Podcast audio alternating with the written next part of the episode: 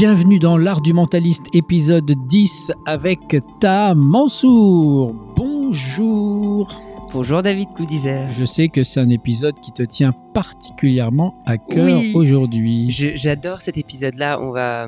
Ce que je voulais dans, dans ce podcast-là, c'était aussi explorer euh, des références artistiques, mais de les analyser à travers les yeux d'un mentaliste. Et aujourd'hui, on va parler d'un li- euh, d'un film, pardon, euh, que j'adore, qui m'a beaucoup inspiré, euh, The Illusionist, euh, un film de 2006 par Neil Burger. C'est une illusion. Mais la vérité se cache peut-être dans cette illusion. Très beau film par ailleurs. Très très beau film. Euh, c'est un de mes films préférés. Très rapidement le pitch, sans vous spoiler. Euh, ça se passe à Vienne, en l'an 1900. Un illusionniste Eisenheim sort de nulle part et commence à devenir la célébrité de la ville, l'homme le plus célèbre, avec des tours de magie et des spectacles qui redonnent de l'émerveillement aux gens, un émerveillement et une magie que tout le monde avait perdu et auquel il n'y croyait plus. Sauf que, en parallèle, cette gloire croissante d'Eisenheim est intolérable au prince héritier Léopold de Vienne, dont la popularité décroît à même que grandit celle d'Eisenheim, parce que les gens sont moins en moins intéressés par la politique, plus intéressés par la magie. Surtout que Léopold déteste aussi bien Eisenheim parce que ce fut le grand amour de jeunesse de sa fiancée, Sophie von Teschen, qui, jusqu'à aujourd'hui, tient toujours des émotions très fortes pour Eisenheim. Donc, le prince héritier Léopold décide de demander à Hull, son homme de confiance et investigateur, d'enquêter sur Eisenheim afin de dévoiler ses secrets à la population pour lui faire perdre en crédibilité. S'ensuit ensuite un, un conflit, on va dire, de puissance entre un magicien toujours amoureux de la fiancée, Sophie, de Léopold, qui essaye, lui, de lui faire foirer son spectacle.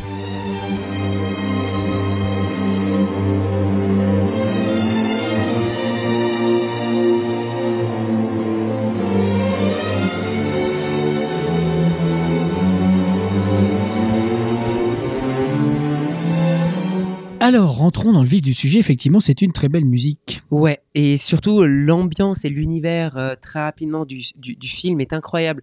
Il y a une, une colorimétrie, un- une ambiance sonore et, et- et la performance d'Edward Norton dans cet illusionniste, même la performance Parfait. de tous les acteurs est incroyable. Il y a, il y a quelque chose de vraiment très beau et très élégant dans ce spectacle-là, euh, dans ce film-là, pardon. Je- non mais tu l'as dit, c'est un spectacle, c'est spectaculaire en tout cas. c'est très spectaculaire, surtout pourquoi je l'ai beaucoup aimé, c'est qu'il est très réaliste dans les effets de magie qui sont présentés et surtout dans les jeux de manipulation. Et aujourd'hui, on va analyser en détail une scène en particulier qui ne spoile rien du film, mais qui pour moi est une scène cruciale du centre. Faites une pause dans ce podcast, récupérez le film et on va se mettre à peu près à quel moment du film? On va se mettre à peu près au début, euh, juste après, c'est c'est ce qu'on appelle la scène de challenge. C'est la scène du défi. On va pouvoir l'analyser en direct avec vous. Ça, c'est euh, une expérience que j'attendais dans l'art du mentaliste. C'est intéressant. absolument d'explorer cette scène-là. Surtout que cette scène-là a énormément de références historiques en magie et euh, des analyses de manipulation très intéressantes. Donc le contexte. Comme vous avez cru comprendre, du coup, Léopold est un peu énervé contre Eisenheim, le magicien, parce que sa, sa croissance forte, etc. Et donc il se dit, Hmm, il va le voir en spectacle, en théâtre, il réalise que le théâtre, c'est son forte. C'est ce que j'ai expliqué dans l'épisode où j'expliquais comment construire un spectacle de mentalisme. Je suis dans, mon, dans ma zone de confort quand je suis sur scène. Donc Léopold décide d'inviter Eisenheim à son château avec tous les princes et les princesses, etc., les personnes euh, riches et influentes de la ville, afin de le démonter et d'expliquer ses trucages en live devant ses invités. Parce qu'il se dit c'est comme ça qu'il va réussir à regagner euh, de la puissance. Léopold, lui d'ailleurs, le prince, est quelqu'un de très rationnel, d'intellectuel et déteste se faire bluffer. C'est un défi qu'il ne peut pas refuser parce que c'est le prince, et en même temps c'est un défi où il va déjà en se laissant entre guillemets humilier. Donc voici Pression. ce qui se passe, grosse pression. On commence avec Eisenheim qui commence à faire un tour de magie où il commence à faire une peinture. Il a un canevas vide et il prend sa main et il prend un pinceau invisible et il commence avec ce pinceau invisible de dessiner une peinture et cette peinture comme par magie commence à apparaître sur ce canevas vide visuellement. Les gens réagissent, etc. À la fin de ce tour, Léopold se lève, va couper le spectacle du magicien et commence à lui dire Hmm, il doit forcément y avoir des molécules chimiques du coup qui doivent interagir avec quelque chose d'invisible. Est-ce que tu peux me montrer tes poignets? Est-ce que je peux te fouiller les manches? Est-ce que je peux fouiller? Et constamment du coup, il commence à rentrer pour dévoiler le secret. Il se passe là quelque chose d'assez intéressant d'un point de vue jeu de pouvoir. Léopold, lui, pour montrer son intelligence, a envie de montrer qu'il peut deviner, qu'il ne va pas se laisser berner. Or, tout le public qui est invité, qui est quand même le public qui est avec Léopold et qu'il aime bien et qu'il apprécie, lui disent Laisse-le, laisse-le faire son spectacle. Léopold leur répond Il essaye de vous tromper, moi j'essaye de vous illuminer. Lequel de nous deux est le plus noble? Et je trouve que cette question est très intéressante parce que mine de rien, effectivement, on peut se dire que la magie c'est quelqu'un, c'est un menteur, c'est quelqu'un qui va tromper les gens, etc.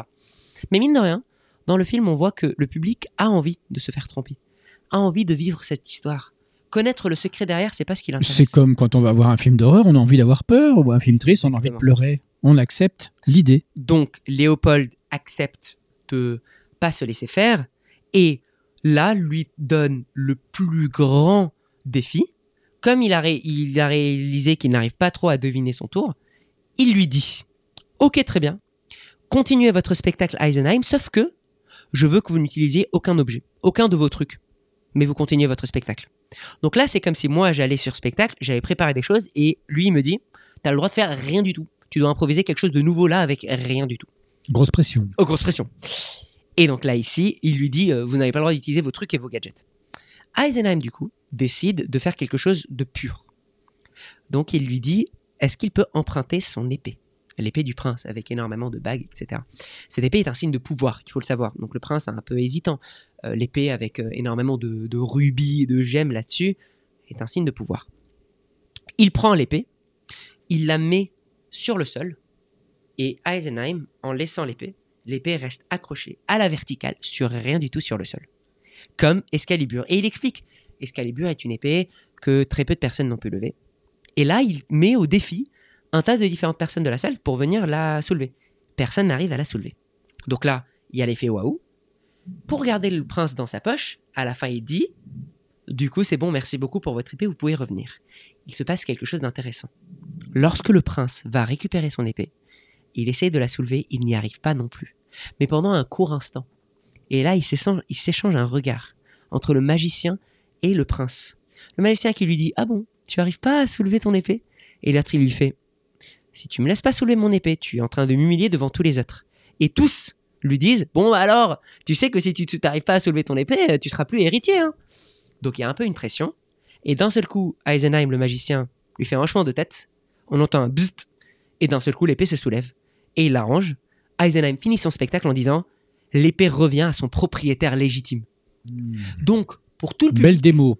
Belle démo. Donc, le public, pour lui, est convaincu. Par contre, là, le prince se fait humilier.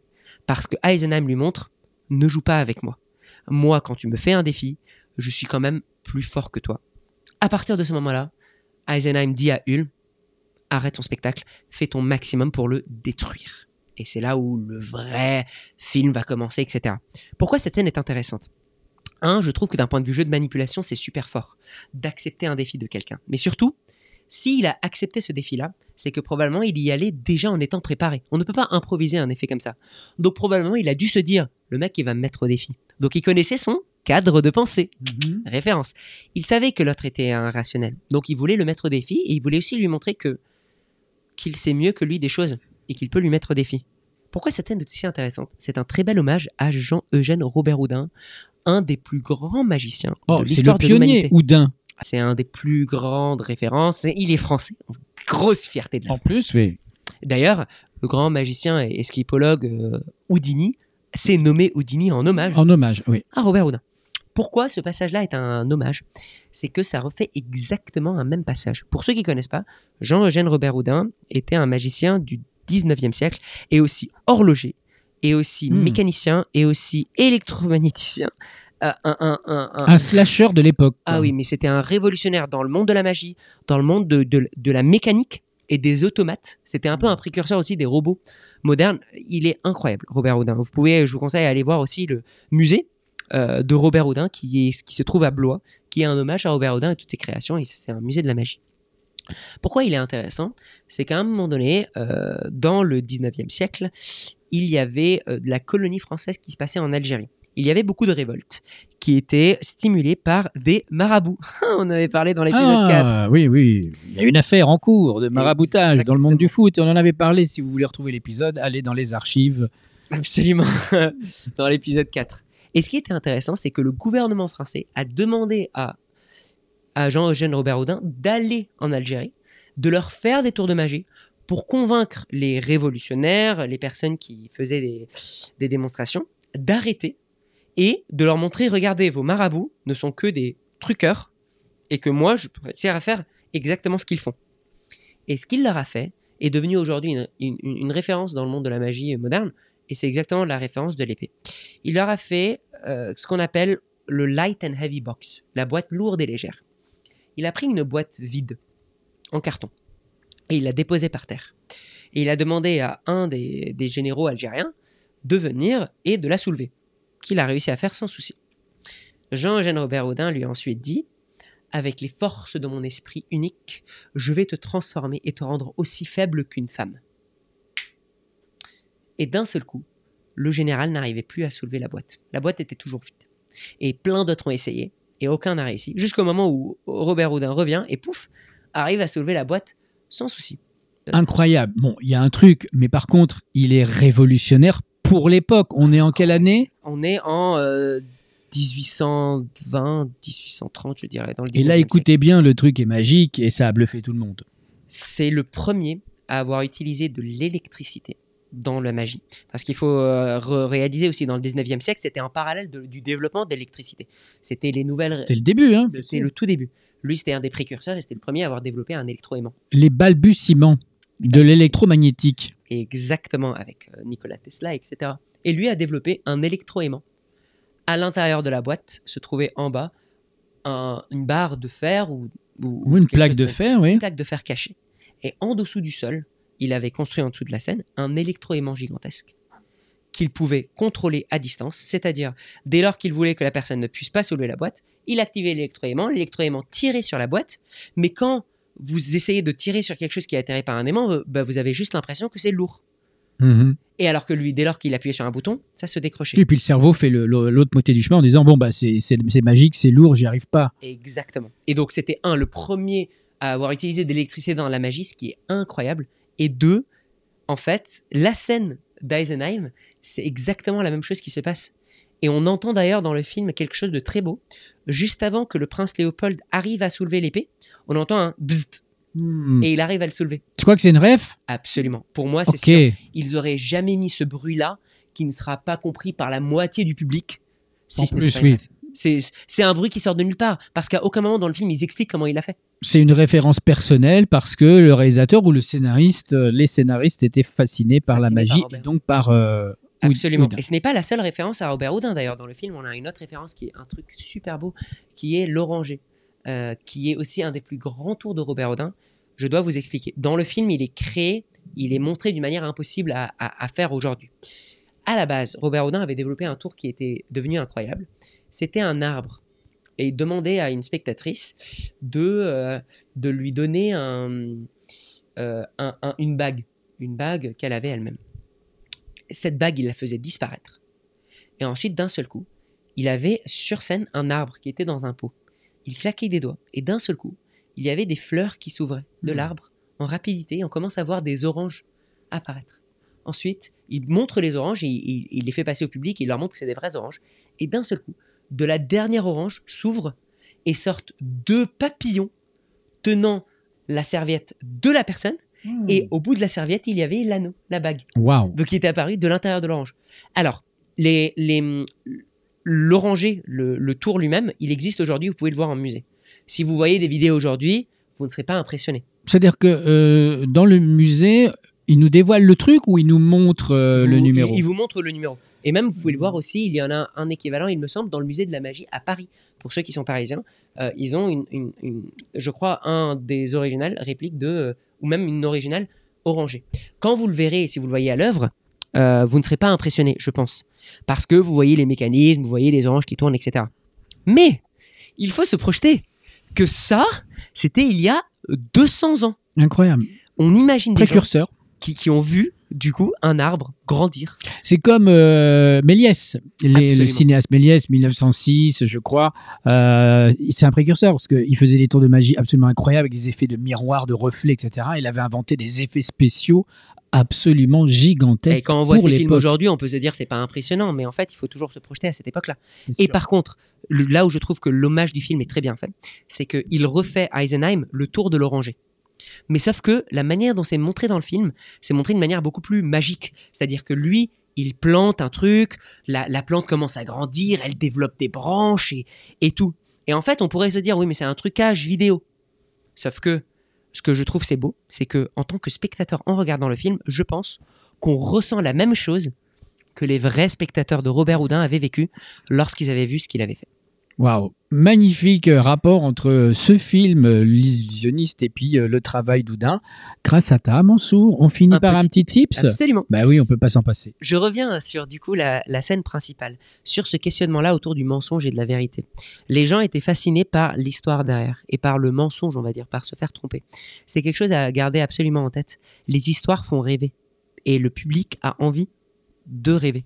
Donc, si vous voulez convaincre quelqu'un, si vous êtes euh, en train de passer un, entretien d'embauche ou euh, vous voulez convaincre un investisseur si vous lancez un startup, eh bien développez votre storytelling, c'est-à-dire vos histoires.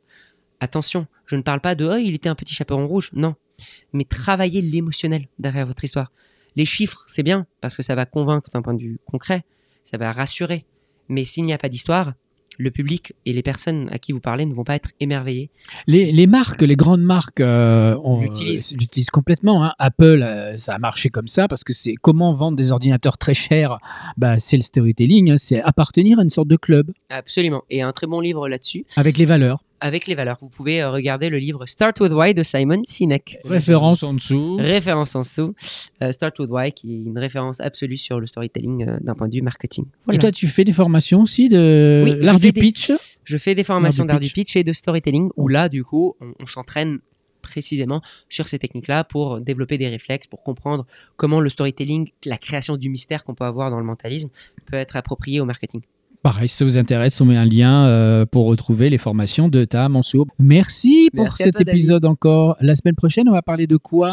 La semaine prochaine, je vais vous partager, j'avais hésité avant de le faire, je vais vous partager euh, une manipulation que j'avais faite dans ma vie. Voilà, c'est dit, Oh, c'est fait. Gros teasing. Déjà- Donc, et je vais euh, vous la décortiquer. La semaine prochaine, on va enfin vous révéler que Ta Mansour est une grosse arnaque. Euh, mais je ne sais pas de quoi il va parler, donc il va nous démanteler un petit peu son, son système de pensée et de manipulation. Exactement. Mais vous allez voir, c'est une manipulation gentille. Ok, ça va. Merci J'ai beaucoup, confiance. David. Ciao, ciao. Ciao, ciao.